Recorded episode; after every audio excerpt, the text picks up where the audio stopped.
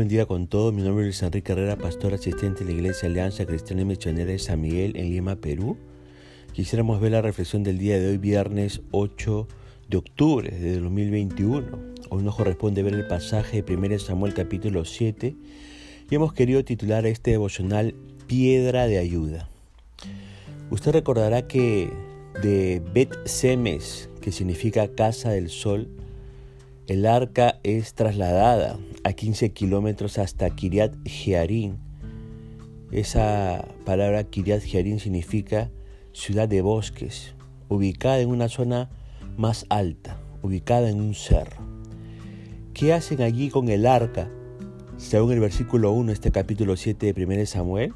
Bueno, dice que la llevaron a la casa de Abinadab, que estaba en las laderas y comisionaron a su hijo Eleazar para que se encargara de ella. Ahora, la función de este tal Eleazar era cuidar el arca, era protegerla. Y si bien Dios no necesita protectores, aquel objeto sagrado por medio del cual Dios se manifestaba tenía que ser cuidado.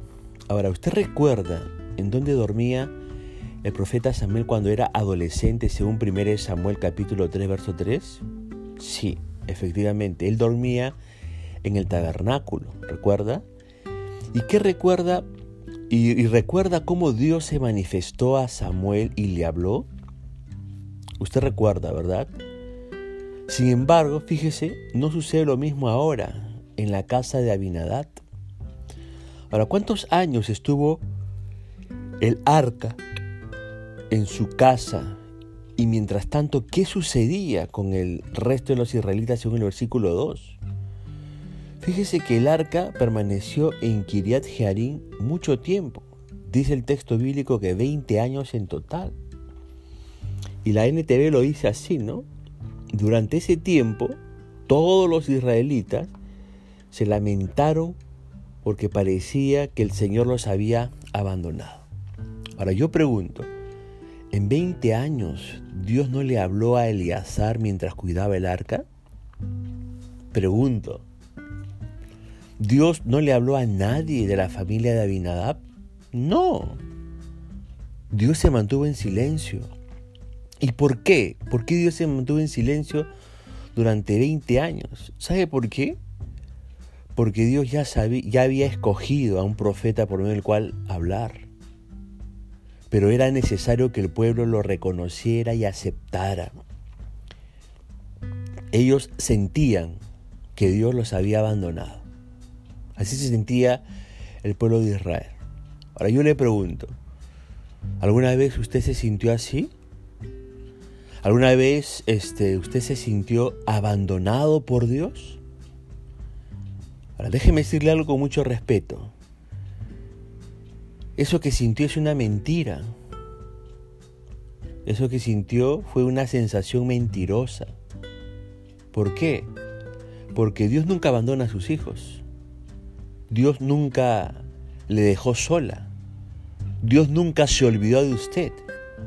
Él siempre estuvo y mucho más cerca de lo que pensaba o sentía. Así que piénselo, reflexiónelo. Él no abandona a sus hijos. Ahora, ¿cuál era el verdadero problema de los israelitas? ¿Por qué, se, ¿Por qué sentían lo que sentían? ¿Por qué les iba mal, según el versículo 3? Hay una única respuesta. Ellos se sentían mal y se sentían así porque tenían ídolos. Y usted sabe, ¿no? Uno no puede tener un corazón dividido entre dos, entre comillas, amores. O ama a Dios y renuncia a todo lo que no es de Dios? ¿O ama lo que no es de Dios y renuncia a Él? No sirve un poquito con cada uno, no, no sirve eso. Con Dios es todo por todo, así de simple. Y por eso se sentían mal, porque estaban en pecado. Ahora, el profeta Samuel, guiado por Dios, los exhortó a que tomaran acción diciéndoles que si realmente se habían arrepentido o querían arrepentirse, debían hacer algo al respecto. Ahora, es muy fácil quejarnos de nuestros problemas. incluso es muy fácil reclamarle a Dios, pero nos negamos a tomar acción, nos negamos muchas veces a cambiar o a hacer lo que Él nos indica que hagamos. Tampoco seguimos el consejo que nos ha dado Dios.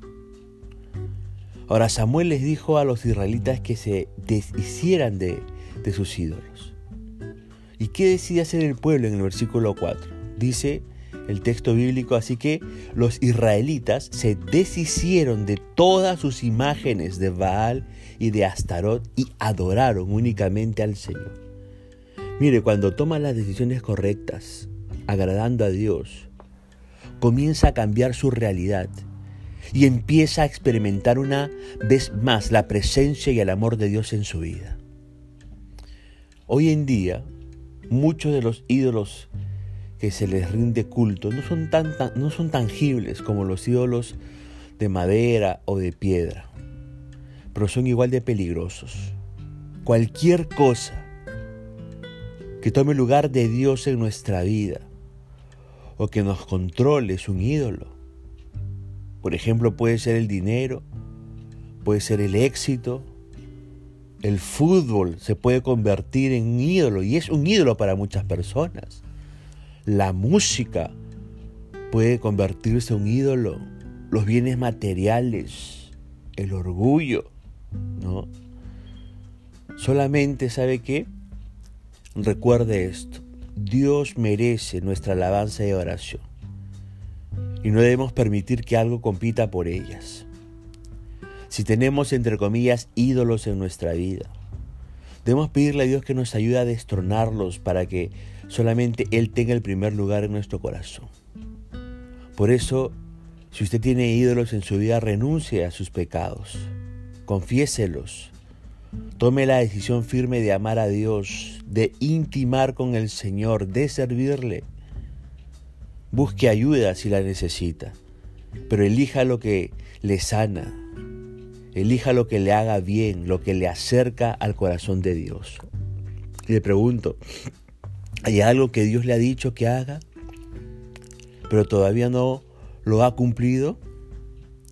Hay algo a lo que el Señor está pidiendo que deje, renuncie y todavía no lo hace.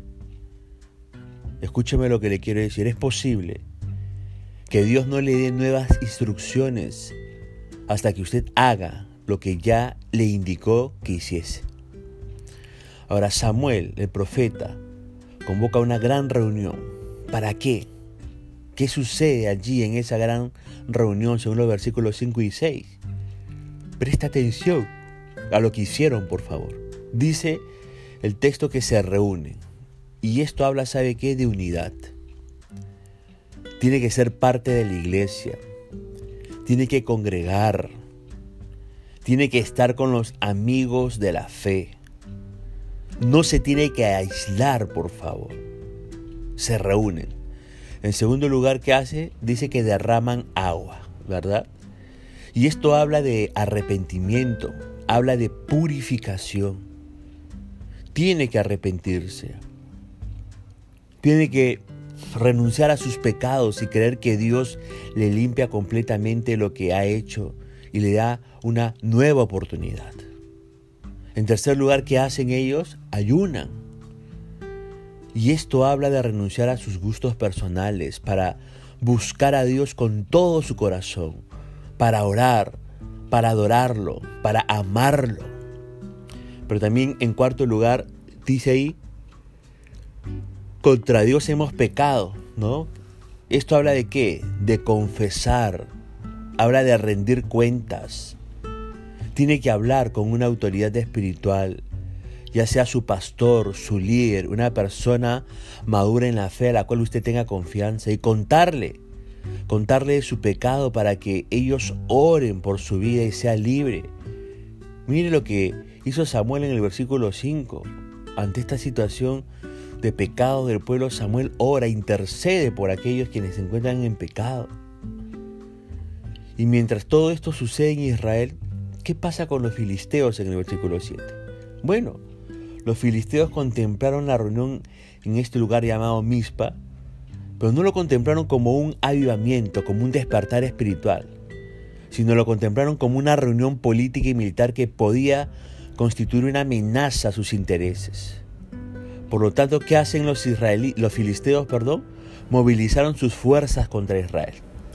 ¿Y cómo reaccionan los israelitas? ¿Y qué hace el profeta Samuel según los versículos 8 y 9? Bueno, los israelitas se aterrorizaron, ¿verdad?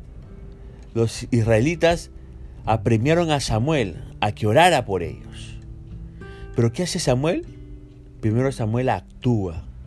Actúa, pero actúa como profeta, mostrándoles qué hacer. Luego Samuel, el profeta, actúa como juez. ¿Por qué? los corrige y los lidera hacia el propósito de Dios. Y ahora actúa como sacerdote. ¿Qué hace un sacerdote? Intercede y ora por ellos. ¿Y sabe qué? Usted y yo, si estamos en Cristo Jesús, si hemos sido salvados por Cristo Jesús y le pertenecemos a Él y somos hijos e hijas de Dios, usted y yo también somos sacerdotes de Dios. Por lo tanto, yo le sugiero que lo adore.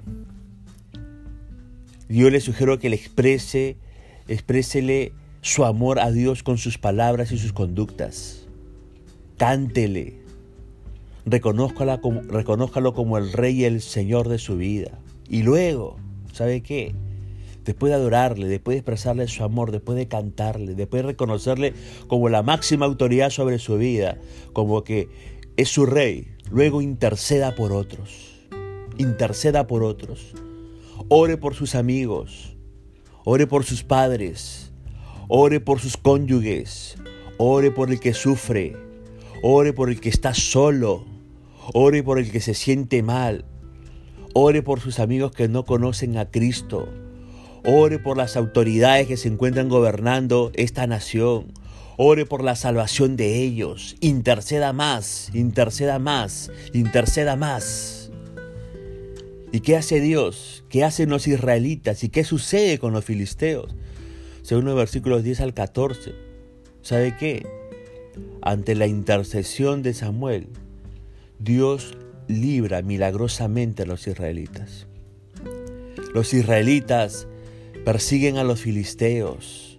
Los israelitas someten a los filisteos al, estar persiguiéndolos, los matan. Y los filisteos, ¿sabes qué?